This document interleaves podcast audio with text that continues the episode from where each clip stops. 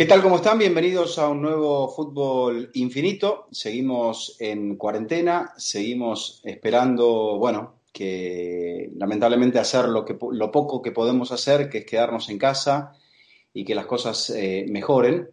Así que bueno, en esa postura estamos y una vez más aquí nos reunimos junto a ustedes con eh, Jaime Macías. Ante todo, Jaime, ¿cómo estás? Un placer estar en esta nueva entrega del podcast.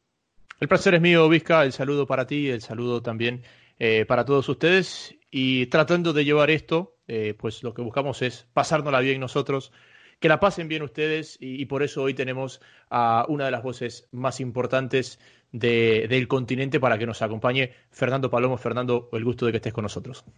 El mío, el placer de reunirnos en este espacio, eh, tantos otros eh, compartidos en tantos otros momentos y creo que de las grandes lecciones que nos deja esta época puntual es que no todo ha sido malo y que no todo ha sido un distanciamiento, también hay un acercamiento importante y eso se aprecia. Para quien se enganchó con el fútbol internacional ahora último, pues los ve a ustedes dos en veredas opuestas, pero trabajaron mucho tiempo juntos. Eh, no sé, Fernando, si tienes eh, algún recuerdo de algún momento especial con, con Vizca cuando compartió en ESPN. Vizca, respondele vos porque creo que ya sabés la respuesta, ¿no? Momentos muchos, muchos. Sí, muchos, pero uno. El, a ver, yo creo que el más importante es el de la final de París del 2006, me parece a mí, Fernando, eh, porque es el primer momento en el cual los dos estábamos allí ante, ante una situación tan importante en, París con un gran equipo como era eh, eh, ese Barcelona que se terminó consagrando. Al menos a mí es el primer recuerdo que se me viene fuertemente a la mente en el, ámbito de ESPN, ¿no? Y puede ser, sí, porque era la primera vez que trabajamos juntos también. Yo me incorporo, recién llegamos al equipo de, fútbol eh, europeo desde la sede central, pasando esa final de, de París.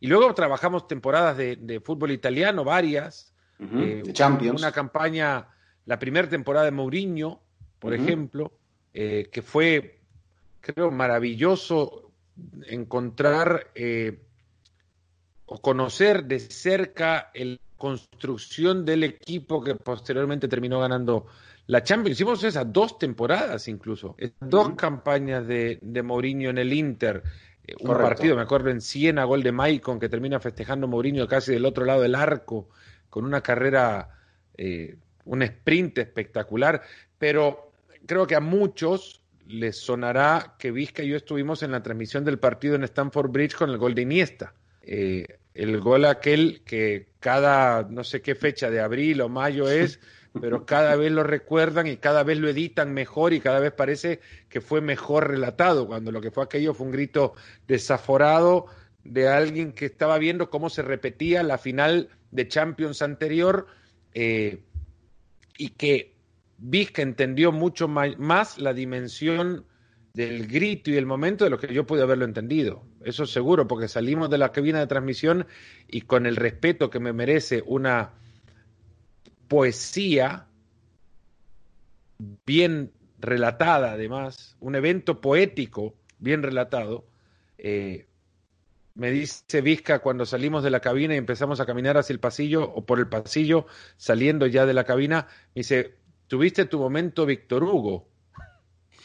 Yo no entendí, esto es minutos después de terminar el partido, no entendí para nada a lo que se refería Vizca y le digo que me dice, sí, fue, fue tu momento, Víctor. Fue el gol de, Este fue el gol de Maradona a los ingleses para Víctor Hugo. Y digo, para. Si lo mío era, era porque estábamos zafando de ver un United Chelsea otra vez en la final. Y lo de Víctor Hugo era porque había una afinidad con el corazón del hincha argentino, por mucho que él fuese uruguayo y todo lo demás, y, y, lo magnánimo del. No, yo, yo porque me di, cuenta, me di cuenta, Fernando, que ese grito el partido en sí, que era tan difícil de explicar, que iba a quedar en la memoria de la gente, que, que, habíamos plasmado, viste, hay veces que uno puede sentir que uno ha plasmado un momento que va a quedar en la memoria de la gente. Y yo me di cuenta, por mi experiencia, que el partido había sido hipertenso, este, muy bronco, mm. y que ese, ese gol en el final le ponía el corolario a, una situación muy difícil de explicar, pero que habías narrado con una capacidad eh, emotiva y poética muy fuerte y que eso iba a trascender. Eh, pero bueno, esa fue mi, mi, mi, primera reacción. No creo haberme equivocado. Bueno, lo, lo dije, yo no me olvido de aquello, ni me olvido del golpe tampoco que me pegué en la mesa cuando, cuando el gol, porque fue el primer remate al arco. Eh, que era lo más lejos a, suceder, era un disparo al arco de Inista. ¿No? Entonces todo fue tan raro, fue un partido rarísimo. Después, con los años, te encontrás con protagonistas de uno y otro lado y ni ellos se siguen creyendo lo que ha pasado en ese estadio. Ni uno cree que le pegó Iniesta, ni los otros creen que Obrevo no les pitó un penal, ¿no? A, ver, pero 11 años después, Fernando, eh, ¿tú sientes que la gente asocia a Fernando Palomo con ese momento? ¿Sientes que es el momento quizás con el que más te asocian? Bueno, no sé, pero mucha gente sí me pregunta por, eh, por ese momento. Eh, mucha gente sí, no sé, recuerdan eh, recuerdan ese gol, que sé yo, mucha gente cree que soy del Barcelona por cómo, cómo se gritó ese gol. Eh, después he gritado goles de, en partidos con quizá menor proyección o trascendencia, con, con, mucha más emoción que, que, aquello. Así, bueno, creerán que soy del Tottenham por el gol de, de Lucas Moura contra el Ajax y demás, pero eh, quienes lo vieron saben dónde, dónde estaban para el momento del gol, lo que ciertamente si algo me, si bien no me enorgullece el grito de gol, porque creo que pudo haber sido muchísimo, infinitamente mejor, lo que sí me enorgullece es no haber arruinado el gol. Creo. Fue muy emotivo, no lo ibas a poder arruinar. O sea, tranquilo. No, se podía haber arruinado y te salió, te salió de las entrañas. Todavía me, retumba el grito. Te salió de las perdón, Pizca. Perdón. lo, que recordaba era sobre todo la, Ah. La, parte emotiva y al salir de la cabina. Al salir de la cabina, eso fue lo, primero que me, vino. O sea, la adrenalina que yo tenía eh, fue la, primera noción que me dio. Y que lo comentaba con Jaime también, que hay veces que uno se pregunta tantas veces en esta profesión. ¿Cómo contaré algo que no tiene libreto? Y después te salís preguntando, ¿lo habré podido contar bien? Porque, ¿sabés que eso pensaba también, Vika, mientras, mientras hablabas? Es hay partidos que se van dando, es cierto, inicialmente nadie pocos pensaban que el Liverpool le podía dar vuelta a la historia al Barcelona, pero en, el momento en el que le da la vuelta a la historia, te vas preparando un libreto alterno que, que no guionaste, porque todo se guiona en la cabeza o en un papel, vos llegás a un partido y si no lo haces, sos un tremendo irresponsable, ¿no? Pero llegás a un partido con eh, la idea de lo que va a suceder y cómo lo vas a contar y y a qué lugares, por comunes o, no, poéticos, que, resulten, te vas a abocar para contar mejor la historia, o para contar bien, cuando menos, la historia. Pero hay momentos que se van dando. Hay otras historias que surgen de repente, lo del Tottenham contra el Ajax, por ejemplo. Ese me toma en el momento en el que estoy contando que el Ajax no tenía ningún jugador que hubiese estado, que, que hubiese nacido la última vez que fueron a la final, cuando punca el gol de Lucas Moura. ¿Cómo con, ahí sí, mis respetos a quien puede recurrir a figuras poéticas o literarias o, a las palabras correctas para dimensionar lo que está relatando. Eh, ahí, sí te, quitas el sombrero, ¿no? Porque eh, lo, cual, como se dice, nadie, nadie va a es un talento, ¿no? Claro, claro. Y, muchas veces podés tener, pero el partido te lleva por un camino que no te imaginas y como no te lo imaginas, no tenés nada que decir, mm. ¿no? Bueno, eh, hablando de eso, ¿no? De, cómo empezamos a decir las cosas que decimos, eh, como yo conozco un poco más la historia, sé dónde comenzó la historia. Y, y, la historia comienza de la mano del atletismo. El atletismo te lleva a muchos lados, como me ha llevado a mí también, y te lleva a la televisión y después te lleva por otros caminos en la vida antes de retomar la televisión. Así que, ¿por qué no comenzamos por ese inicio? Bueno, el atletismo se convierte en el lugar en el que puedo... Yo creo que llegan primero los Juegos Olímpicos que el atletismo. Antes que nada llega el deporte. Sí, sí es, que vino primero? ¿El huevo o la gallina? El deporte vino primero. Vino el, primero el deporte en una familia llena de apasionados por el deporte y padres que con siete hijos seguro querían vaciar en algún momento la casa y, ese, eh, y, eran dos momentos, el colegio y el deporte. Entonces ya tenías un tramo importante sin niños en la casa, eh, porque en la tarde era toda para practicar deporte. Sabía que por lo que fuera haría un deporte.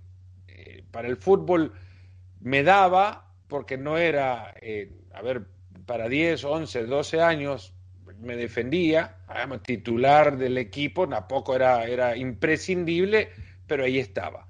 Pero algo en mi personalidad es mucho más individual que colectiva. Y, eso es, yo creo que cada uno lo va reconociendo con el tiempo. A mí me tomó décadas reconocerlo, pero eh, encuentro el por qué decidí un deporte individual justamente por esta característica, si se quiere, y, me volqué en el atletismo al conocer sobre los Juegos Olímpicos. Cuando empiezo a ver documentales de Juegos Olímpicos, entiendo la, eh, lo magnífico del evento y me dan ganas de ser parte de ello. Eh, y como los documentales que veía tenían nueve de cada diez, tenían tema atlético, quise participar de eso. Y dentro del atletismo, lo que a mí me permitía estar más tiempo en un estadio era el decatlón dos días, diez eventos, cinco días, eh, cinco eventos un día, cinco eventos el otro día. Entonces dije. ¿No te gustaron los 50 kilómetros marcha? no, no, porque esto es afuera. Es afuera y son cinco horas. Estos son dos días. Entonces dije, yo lo, lo que voy a hacer es decatleta olímpico o un atleta olímpico en decatlón. Póngale el orden que le quieran poner, porque quiero estar dos días en el estadio. Luego me encuentro con los Juegos Olímpicos, Veo los primeros Juegos Olímpicos en Los Ángeles 84, no ahí en televisión, y noto que hay otro eh, enorme privilegio, quizás más, eh, más agradable incluso, que es relatar. Menos sacrificado, el hecho de contarlo. Eh, no sé, no conocía cuál era el sacrificio de los personajes, pero digo, una semana entera en el estadio hablando de los Juegos Olímpicos, ¿no? Viéndolos y hablando de ellos. Exacto. Entonces, paralelamente, mientras yo trataba de ser atleta olímpico, veía que todos los que estaban en la competencia de atletismo, pues si unos no sufrían, eran los que estaban hablando de la competencia. Entonces, así fue. Eh, fui atleta, conocí de la televisión, cuatro años después de esos primeros Juegos Olímpicos que veo, me conozco la televisión de frente, voy a un canal en El Salvador, empiezo a ayudarles, yo tenía 15 años y, me pongo a pensar ahora en la edad de mi hijo mayor, imagínate que es tan apasionado eh, para sus cosas como, como yo entonces para las mías, pero me metí a ayudarles, conocí de la tele y, ahí dije, bueno, acá hay una oportunidad para poder hacer aquello, hablar de atletismo y estar en las competencias. Eh, así que empecé a hablar de atletismo, me dieron la oportunidad a los 16 años, eh, empecé a, a, comentar competencias atléticas y seguía practicando atletismo y demás. Y bueno, y seguí practicando atletismo, seguí comentando competencias atléticas que después derivaron en partidos de fútbol americano, distintos otros eventos o, o deportes y bueno, larga historia en corto. En el 2000 empecé en ESPN. Si te tengo que preguntar cuál es tu deporte favorito o el deporte que te apasiona, ¿cuál es? El fútbol. no, no, viene nada por, por, lo olímpico, por, por, el atletismo en sí. El fútbol es el primer deporte que ves y el, al primer amor nunca se le olvida. Yo fui al estadio a, mi primer partido, me llevaban cuando, cuando había, cuando no eran muy buenos los partidos, porque si eran buenos los partidos, las entradas se las quedaban otros, ¿no? Entonces, iba a los partidos de entre semanas si podía o me dejaban y, no es que entendiera mucho del juego y creo que todavía tampoco lo entiendo, pero es ahí donde empecé a vivir mi primera pasión. Eh, es más, yo en El Salvador, San Salvador hay dos grandes estadios, el, Cuscatlán y el Estadio Mágico González, iba a ver partidos de fútbol a los dos estadios. El Estadio Mágico González tiene pista atlética, una que yo no veía hasta que no conocí el atletismo. Yo iba a ese estadio y, para mí eran las tribunas y toda una continuación hasta el césped.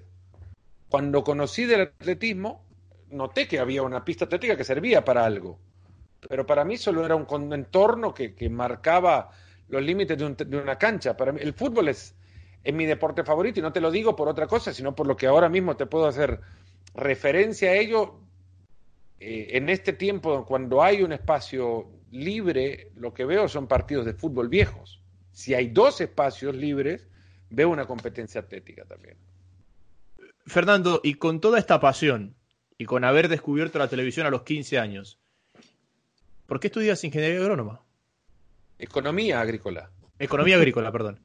Eh, por, porque mi papá eh, nunca me dijo qué estudiar, pero inconscientemente creo que quise quedar bien con él y elegí esa carrera.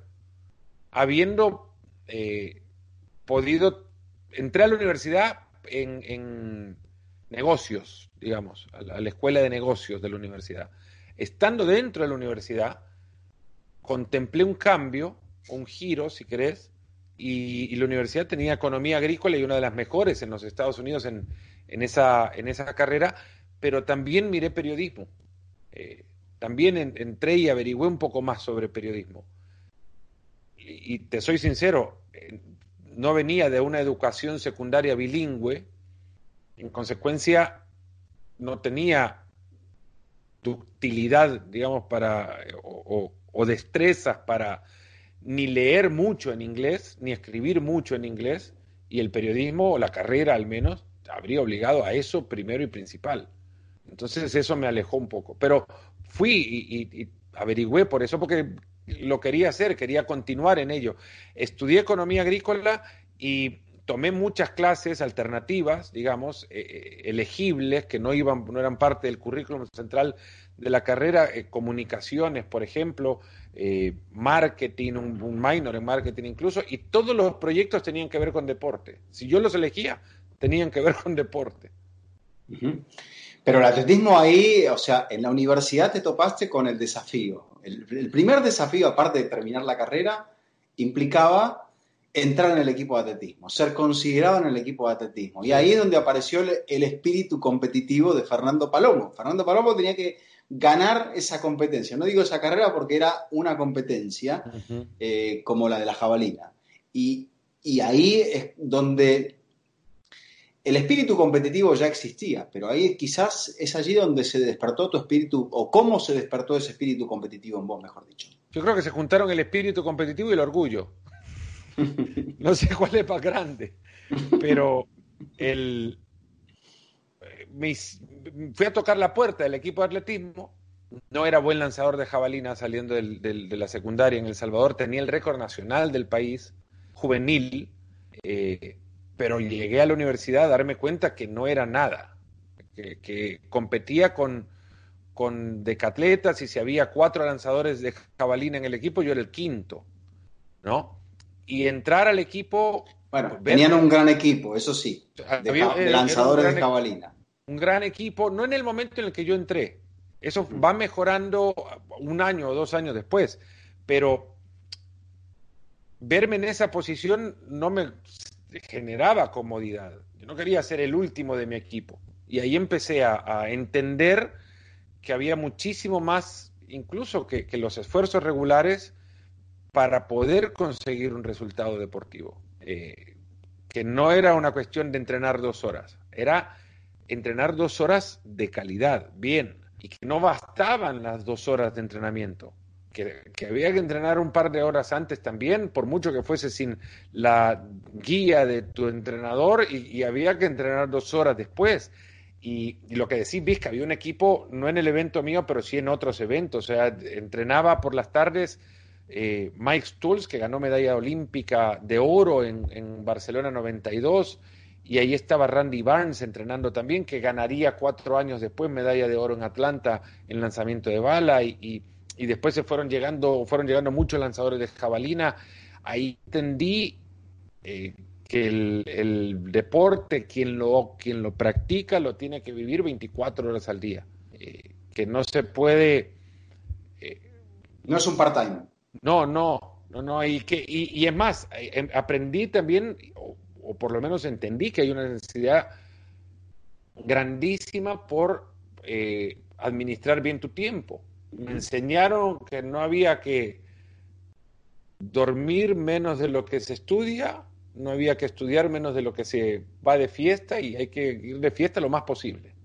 Ser un, deportista con esa exigencia y con ese espíritu competitivo, obviamente, eh, te termina siendo un mejor periodista, así sea otro deporte en el que estés enfocado hoy en día. No sé si mejor, pero me permite conocer cosas que, creo que sí te dan una ventaja. Por lo menos me, permite entender la presión que tiene un pateador de penales, porque estuve en esa situación similar, nunca pateando un penal, pero sí creo que bajo una presión grandísima para actuar o ejecutar. Eh, me permite con esto apreciar los esfuerzos. Me permitió entender de anatomías también lo que te hace entender el alcance de molestias físicas y lesiones serias, eh, porque creo haberlas sufrido varias, no, las que sufren los futbolistas, pero yo me desgarré muslos, cuádriceps, eh, gemelos, tuve problemas óseos, eh, lumbares, en fin, hay infinidad de lesiones que te afectan directamente y otras que por las mismas indirectamente vas conociendo eh, de, la musculatura y de, de, la necesidad de una preparación atlética, entiendo de periodización táctica, pero no por el fútbol, por otras, por el atletismo y por la preparación atlética. Entonces sí, eh, eh, toda esa exposición, aparte con la fortuna de haber en algún momento estado en el más alto nivel, siendo testigo del más alto nivel atlético,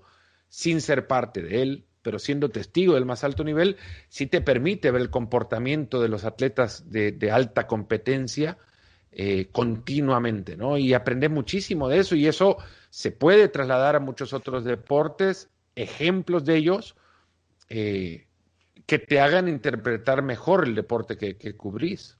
Eso es el fútbol, ¿no? Y después ya si veo el atletismo ya es mucho más cómodo porque todos son eventos directos o, ejemplos directos al deporte que, del cual estoy hablando. Tu salida al atletismo eh, implica el hecho de haberse, con humildad, codeado con, los mejores, haber eh, sido, haber tenido una muy buena actuación en, en unos Juegos Centroamericanos y el Caribe, haber llegado a un campeonato del mundo con 22 años, eh, haber, haberte impuesto como, como el, dueño de un lugar en el equipo de atletismo de tu universidad viniendo de ser el último y de mm. no tenerlo. Pero en algún momento se, da ese salto al, fútbol, ¿no? Y cuando se da ese salto al fútbol, todos hemos tenido, Jaime tiene los suyos, yo tengo los míos o he tenido los míos, hemos tenido personas a las cuales admirábamos y a las cuales, en las cuales nos fijábamos. y quiénes fueron esos referentes de Fernando Palomo? Para relatar fútbol. El relato del fútbol. Para el relato, para la observación, para la. O sea, ¿quién te impactaba? Por ejemplo, a mí me impactaba eh, Macaya Márquez. A mí me parecía un, hombre que mantenía un equilibrio y una capacidad expresiva muy sobria, pero que asimismo eh, narraba muy bien las situaciones. Después, cuando lo conocí a Víctor Hugo, Víctor Hugo a mí me, impresionó por eso que mencionabas, eh, el, arte de la palabra, de la poesía, de la capacidad expresiva, aún eh, enhebrando una frase sin saber cómo la va a terminar. Eh, entonces, esos ejemplos, por ejemplo, a mí particularmente me marcaron. Bueno, la... Entre tantos otros. Sí, la, estar expuesto al haber arrancado en ESPN par de meses después de comenzar en ESPN, me invitan a irme a Argentina eh, a, conducir el Sport Center, el noticiero, noticiero de allá. Estaba ya expuesto a los relatos argentinos, uno a la semana, si se quiere, por la televisión eh, de la época, fines de los 90, mediados de los, 90, eh, a Marcelo Araujo, ya lo, ya, digamos, sabía quién era, pero empiezo a encontrarme con un montón de otros relatores que generaban una pasión única para relatar el, juego que me parecía digna de lo que en la cancha eh, se vive, quizás no tanto por lo que te pueden dejar los jugadores, sino por lo que te deja el ambiente de las tribunas. Y, entendía que había una transmisión de esa energía. recuerdo algo, recuerdo algo, y le, voy a mandar un gran saludo a tu hermano Guayo, que él me, hablaba de la pasión que había en tu casa por el fútbol argentino, que incluso se iban a un lugar de San Salvador para poder ver el fútbol argentino el domingo. Sí, era así. Bueno, eh, teníamos un tío que tenía un, eh, acceso a una antena parabólica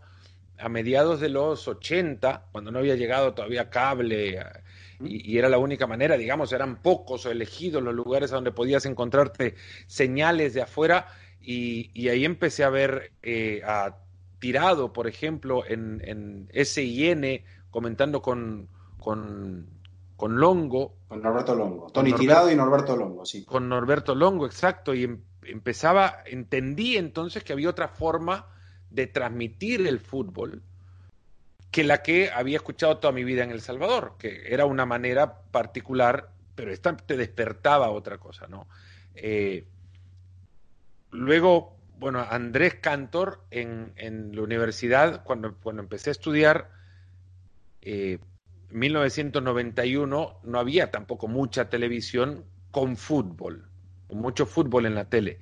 Había solamente quizás un partido por semana, Andrés lo transmitía y, el, y era la única manera de escuchar fútbol en, en español en los Estados Unidos. Entonces Andrés también te transmitía otro tipo de, de relato al, que al cual no estaba acostumbrado. A lo que voy es que la línea de relato que a mí me llamaba la atención era aquella que le ponía una energía distinta a la transmisión.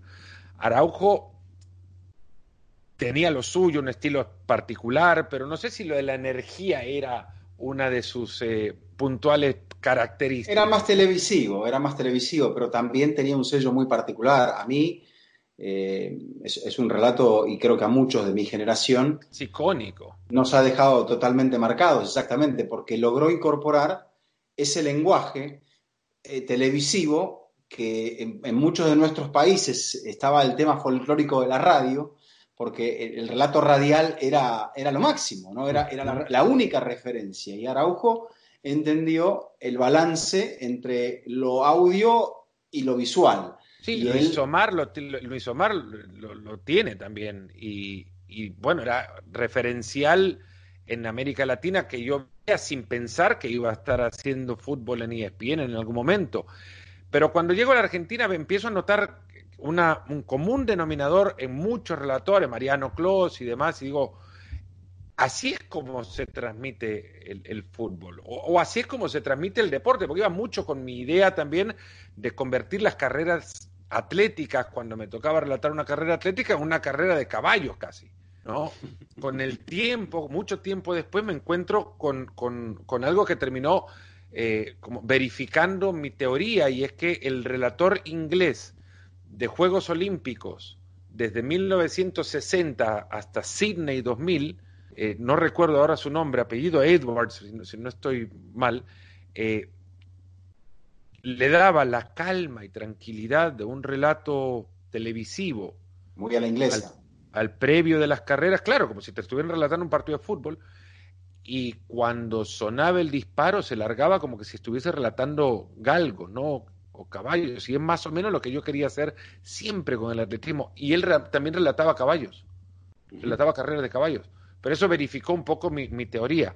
Eh, ahora, más que una persona, y para responder bien tu, tu pregunta, era el estilo, el estilo de, volcarle pasión a la transmisión.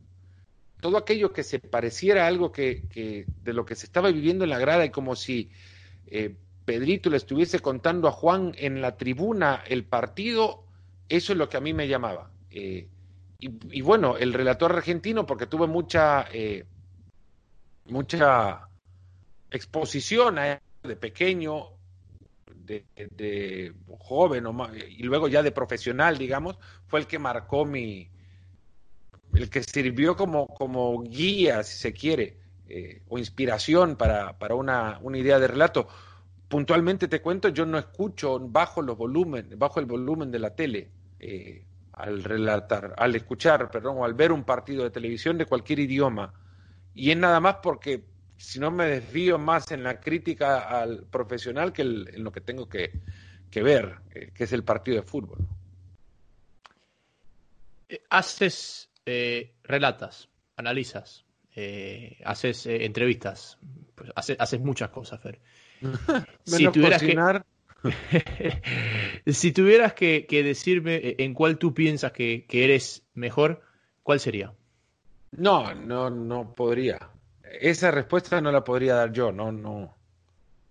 Te puedo decir sí, qué es lo que más me examina a mí, qué es lo que más me, me desafía. y es la entrevista el género de la entrevista es una un reto brillante, que es tratar de, hacer que un personaje te cuente cosas que, que quizás no piensa que está contando, ¿no? Eh, y es un desafío que me, que me encanta y que en esta época justamente, eh, no digo que he podido desarrollar, pero he tratado de eh, involucrarme un poco más, porque también un poco creo que la condición, la situación te lo permite, para poder, sí, eh, trabajarlo si se quiere, porque no es algo que regularmente haga, ¿no? Me parece que también a Vizca es la que, la que más eh, reto le genera, a mí también, porque creo que nos encanta hablar, y ahí es donde quizás aparece el reto de, entrevistar a alguien.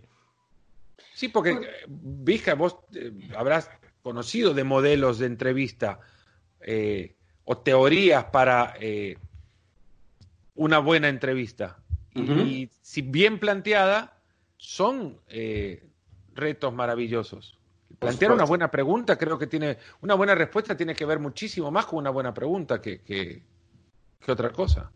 No, por supuesto. El, el, el, hecho que nos planteábamos aquí con Jaime es no hacer una, bueno, primero una charla o una entrevista que, que resultase eh, que cayera en temas obvios o en cosas que ya has contado. Uno tiene, en mi caso, la, fortuna de haber compartido muchos momentos y de, conocer muchas cosas que la gente no conoce, muchos, no diría secretos, pero sí muchas cosas porque son historias que me has contado de primera mano y que probablemente a, lo largo de tantas entrevistas que te han hecho, quizá no, no todas las hayas podido compartir, pero ahí es donde está el desafío que tenemos nosotros para justamente que la gente entienda un poco más quién es Fernando Palomo detrás de esa voz que aparece en ESPN, que aparece en, los videojuegos, eh, qué hay detrás de este personaje que se ha convertido en, una figura básicamente icónica y eso es no sé tampoco no no no no empecé. Eso es lo que bueno en tu país en tu país al menos como le dicen y yo les dicen ustedes a sí mismo el pulgarcito para mí no hay pulgarcito pero Fernando Palomo es, una figura admirada, es una figura a la cual la gente lo observa con, un sentido hasta de, idolatría, ¿no? Entonces, de repente es algo que no te, no te, no, te gusta hablar, pero que es algo que Es porque vos decís, eh, eh, no somos objeto de entrevistas, ¿no? Mm. Solemos siempre preguntar, no, no somos protagonistas. A mí no me gusta ser protagonista al menos termina haciéndolo, pero por Si te preguntan, te preguntan de, la actualidad del fútbol, de qué va a pasar con, la Champions, de qué va a pasar con las ligas, de qué va a pasar con esto, con las eliminatorias, si es justo el sistema de eliminatorias de la CONCACAF o no pero bueno, no, nunca terminamos o muy pocas veces terminamos hablando de nosotros mismos, lo cual un poco también es, es, un, es un hecho de, Exacto, es un poco pedante y, no sé, nosotros no nos vemos como protagonistas de historias, ¿no? Pero en este caso la gente quiere saber. No sé si quiere saber. Yo te aseguro que la gente quiere saber, Fernando, la gente quiere saber. Bueno, es, es se agradece que quieran saber y que se interesen. Eh, yo, francamente, me cuesta creer que uno deba hacer algo más que un acompañante de la historia, pero no protagonista de la misma, sino acompañarla para contarla. No, pero tus opiniones, por ejemplo, tus opiniones, tus relatos, tus historias en Instagram, en Twitter, tienen una amplia base de seguidores y eso implica que la gente quiere escuchar tus opiniones y que la gente valora tus opiniones. Yo creo que quieren escucharlas, después lo otro es que la valoren, ojalá. No, pero lo que pasa es que al final, al final, eh, ustedes terminan siendo parte de, la vida eh, de la gente de la vida diaria. Eh, yo tengo un ejemplo. En el video de mi matrimonio aparece Ernesto Jerez. Porque estaba, estaba, viendo yo un partido de los gigantes eh, mientras grababan la previa del matrimonio, no sé qué, no quise apagar la televisión y, aparece Ernesto Jerez en el video de mi matrimonio. Pero así tendré que ir a buscar yo el nacimiento de mi segundo hijo, que estaban jugando algún partido de la, de la Serie Mundial del 2007 también. 2007 fue. No, eh, a ver. 2006. 2006, 2006 creo. Sí, 2006. Estabas en el hotel todavía, exactamente. Claro. Exactamente. pero, pero hay cosas que no se olvidan. Eh, pero en estos eh, intereses que tiene la gente y que a veces eh, a ustedes los llega a ver gente que ustedes no saben que los, que los observa, ¿quién fue la persona más famosa que te reconoció, Fernando?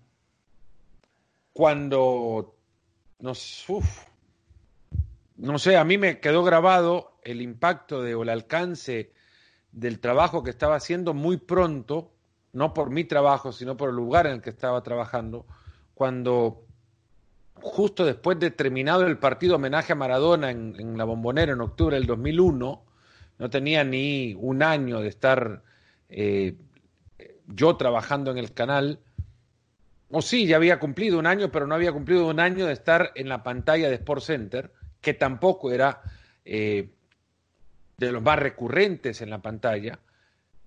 Éramos cinco, pero digamos, no era de los que más aparecía en la misma.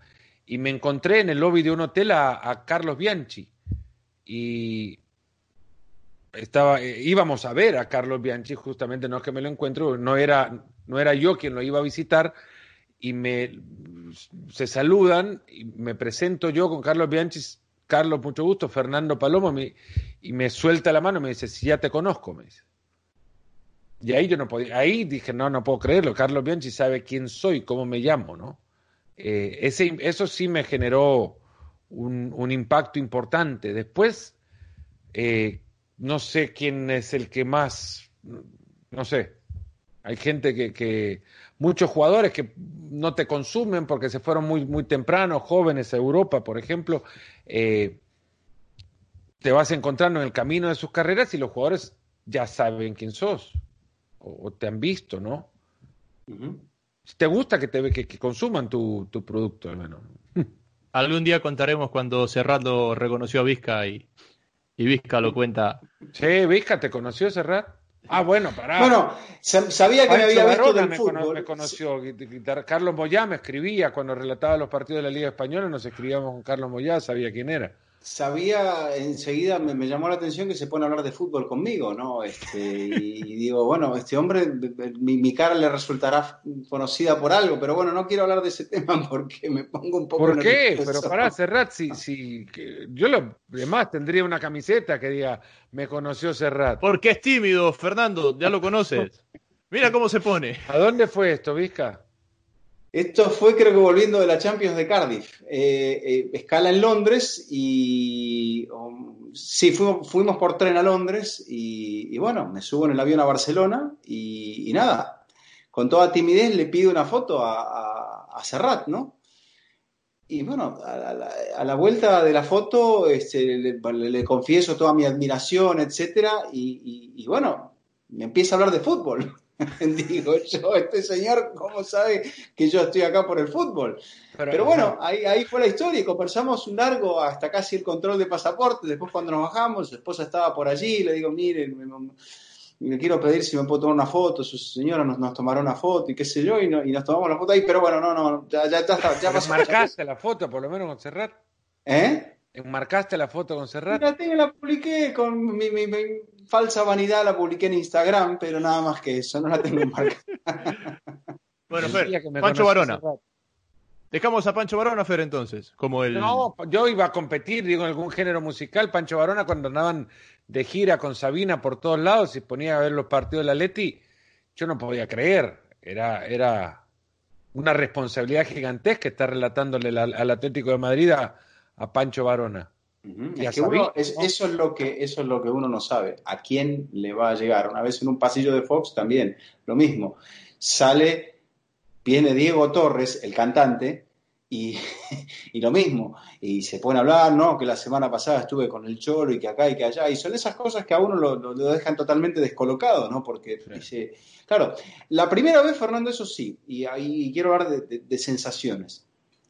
De mis primeras transmisiones en ESPN, recuerdo ese sentido de la responsabilidad de estar desde el río Bravo hacia abajo, este, hacia Terra del Fuego en todo ese amplio territorio. ¿Y qué pensará la gente de mí? ¿Lo estaré haciendo bien? ¿Lo estaré haciendo mal? Me imagino que en algún momento e, esa misma sensación, porque conociéndote, nunca lo hemos hablado del tema, pero conociéndote se te debe haber presentado, ¿no? ¿Y qué fue lo que sentiste? Siempre, creo yo. Ahora, obviamente no, no, uno tiene un grado de seguridad de su, sobre su trabajo, pero inicialmente me generaba una eh, preocupación gigantesca el caer bien. Eh, y eso creo que eh, fue reconducido rápido después de charlar con un profesional del tema, digamos, un, relator ya de muchos años, estadounidense, de una, de una, larga carrera, y me dice, no puedes hacer otra cosa que relatar para caerte bien a vos mismo, porque no vas a poder caerle bien a todos. Y tampoco tenés que relatar para ser simpático, tenés que relatar para ser certero. Tú arrancas. Perdón, Fernando, sigue. No, pensando en eso, eh, asumís que si estás contento con tu trabajo, con la exigencia que mi personalidad eh, me ha entendido que debo de generar, de, realizar cada una de las tareas que hago en mi vida, la exigencia que me enseñó a, competir en, el ámbito deportivo y, a competir en el ámbito profesional, no me, no me, no me considero, creo que, que sino el, mayor de los críticos.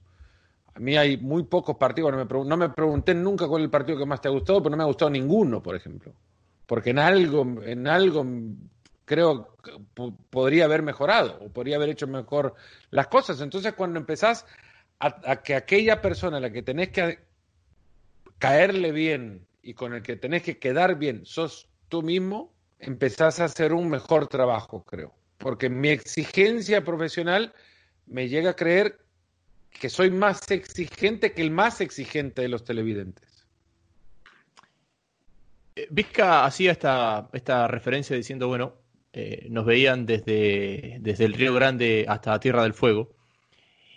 Y eso te, te, te dejaba la duda de quién te veía y te hacía perder una referencia de quién te veía. ¿Piensas que el hecho de que el territorio sea tan grande y que ustedes hayan vivido acá, justamente en, Estados Unidos, y no donde pues tenían la mayor parte de su audiencia, quizás les hizo perder un poquito la óptica de lo importante que eran y de lo, y de lo, y de lo mucho que los escuchaban y de, la, y de la gente, como el caso de Pancho Barona, por ejemplo, que los escuchaba? Mejor, creo yo. Porque no te hace perder los pies del, del, suelo, ¿no? Yo creo que para una, una, un par de ventajas, en la época en la que comencé, eh, no era época de redes sociales y demás, y quizás con la inseguridad natural de un novato, podrías no haber tenido suficiente personalidad para aguantar la crítica que siempre existe independientemente de tu trabajo, hay crítica que existe porque existe. Eh, y la otra es, haber estado lejos de, tu audiencia, que ciertamente también puede sonar como una eh, debilidad, pero yo la considero una fortaleza gigantesca porque si bien es cierto, salís y, parece que no te vio nadie, eh, te, te, ven miles de personas, ¿no? Pero el hecho de que no te vea nadie, salís y, y, seguís siendo vos mismo, si no vas a perder los pies, creo que perdés el, el perdés piso, ¿no? ¿Qué frontera te queda por, por, cruzar? ¿Qué desafío te queda por delante? Todos.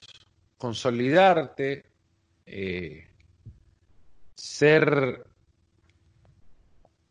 constante en el trabajo, creo, eh, no soy de contar lo que hago, pero sí de, buscar eh, ¿Te gustaría ver a tu hijo siguiendo tus pasos, por ejemplo? Al mayor, a, Juan Marcos. Me gustaría que, hagan lo que les gusta hacer.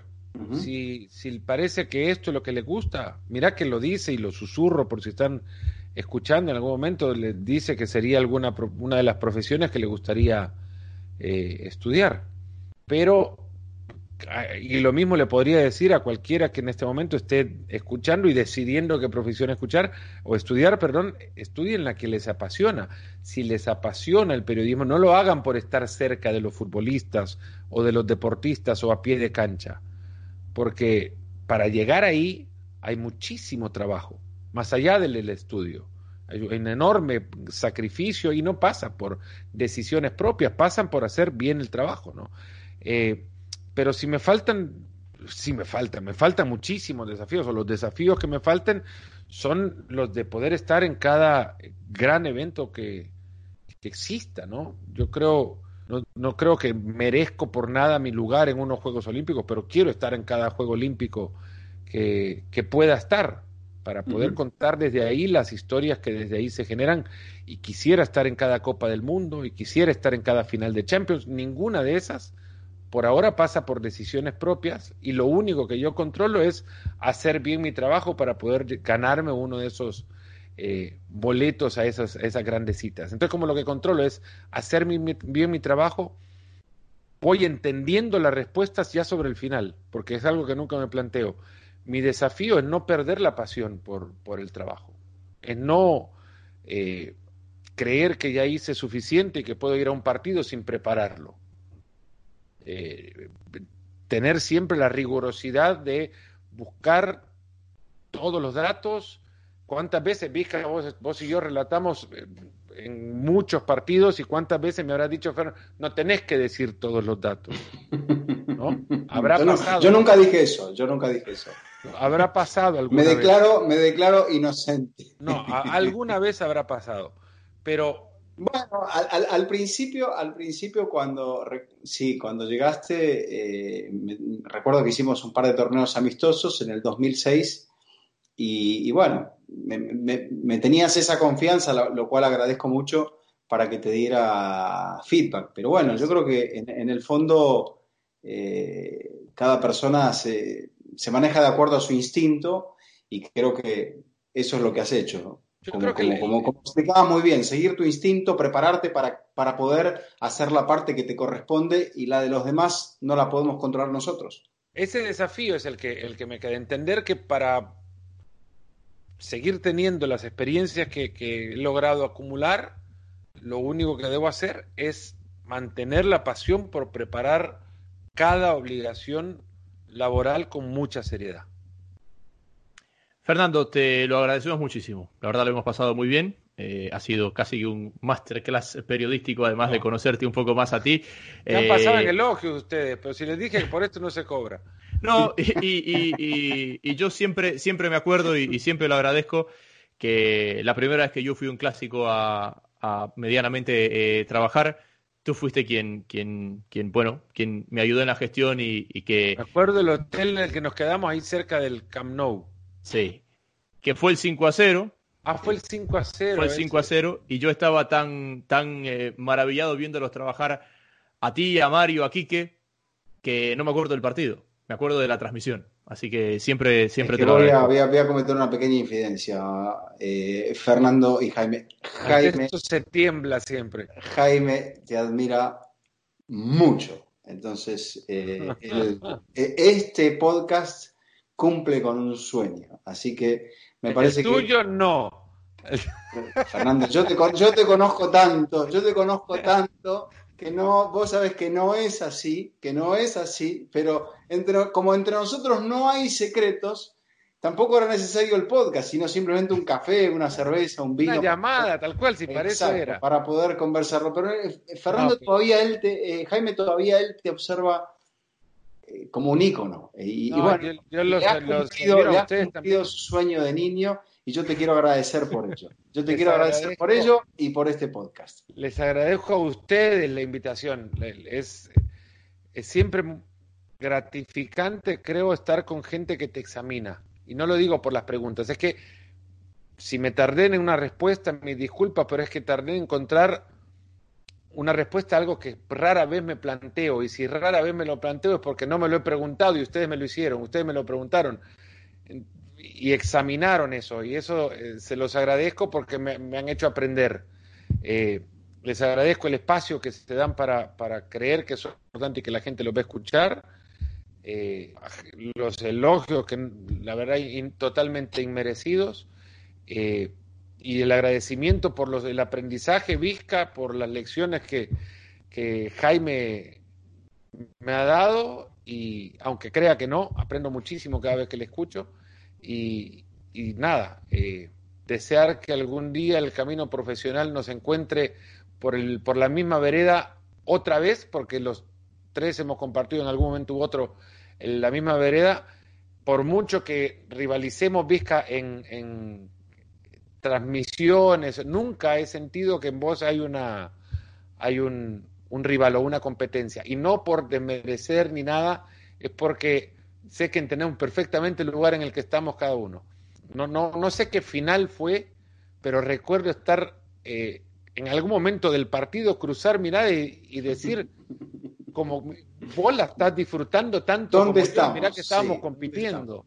¿Dónde estamos? Bueno, son, esos son los pequeños este, placeres de, esta profesión y, bueno, en el viaje, que en algún momento nos tocará que llegue a su fin, de en ese viaje, y también acepto el, desafío tuyo, porque me has hecho pensar cosas que, que no pienso habitualmente, pero bueno, sí, eh, y al recordar cosas como el gol de Iniesta y como, como, como eso, como esa mirada cómplice, decir, estamos acá realmente, Es, verdad que estamos acá, que estamos comentando, relatando este partido, y bueno, esos son los momentos impagables. Que nos encuentren en, en, algún partido de fútbol otra vez una cabina y en un par de mundiales de atletismo, sería maravilloso. Salud por ello. Maravilloso. ¿Sabes algo que he estado viendo acá y, esto no va para cerrarlo ya? Cuando me siento a tomar café para ver un partido de fútbol, cuando trato las veces que puedo hacer ejercicio, lo hago viendo mundiales de atletismo viejo. Imagínate, así que e, esa es mi cuarentena, ese será el recuerdo de mi cuarentena. Muchísimas gracias, eh, Fernando. Vizca, muchísimas gracias a ti también. Así que nos reencontraremos en la próxima. Este ha sido un nuevo episodio de Fútbol Infinito.